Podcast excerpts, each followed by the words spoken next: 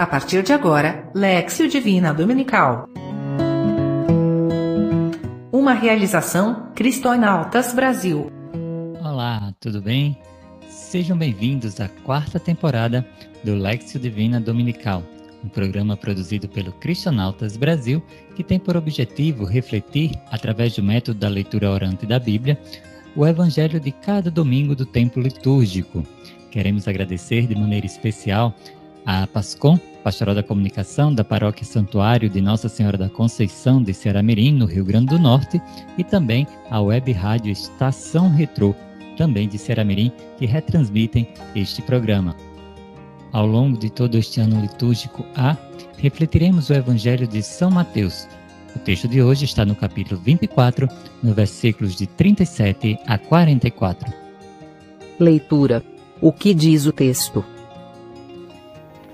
Jesus fala aos discípulos que o filho do homem virá no dia em que menos esperam, como no tempo de Noé, em que as pessoas comiam, bebiam e davam-se em casamento, até que veio o dilúvio, quando Noé entrou na arca. Da mesma forma, de dois homens trabalhando no campo, ou duas mulheres na moenda, um será deixado e o outro será levado.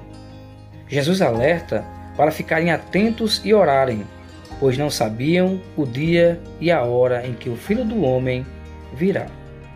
Meditação. O que o texto diz para mim? Iniciando um novo ano litúrgico, passamos a vivenciar o advento, esperando o nascimento de Jesus.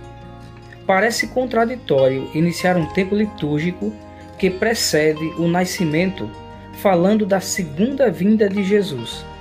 Porém, é esta espera mesma que estamos vivenciando.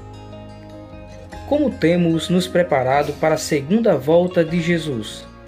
O que eu tenho para apresentar-lhe? Quero fazer parte dos que serão deixados ou levados? Oração. O que digo a Deus?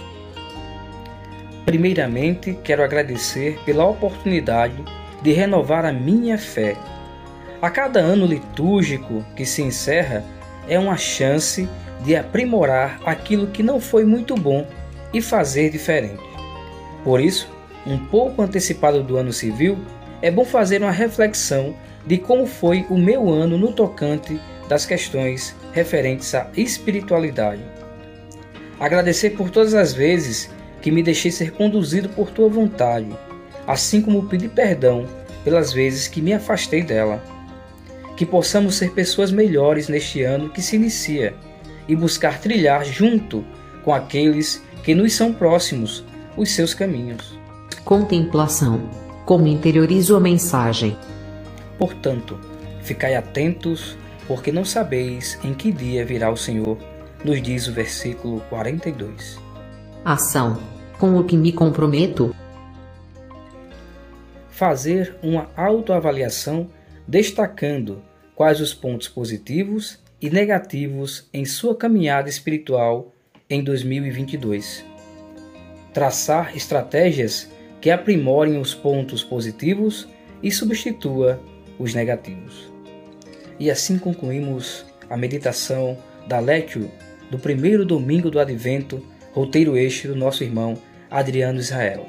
Que este Natal seja um momento de espera, não só nossa, mas do Senhor que nos espera para fazermos deste Natal o melhor Natal de nossas vidas.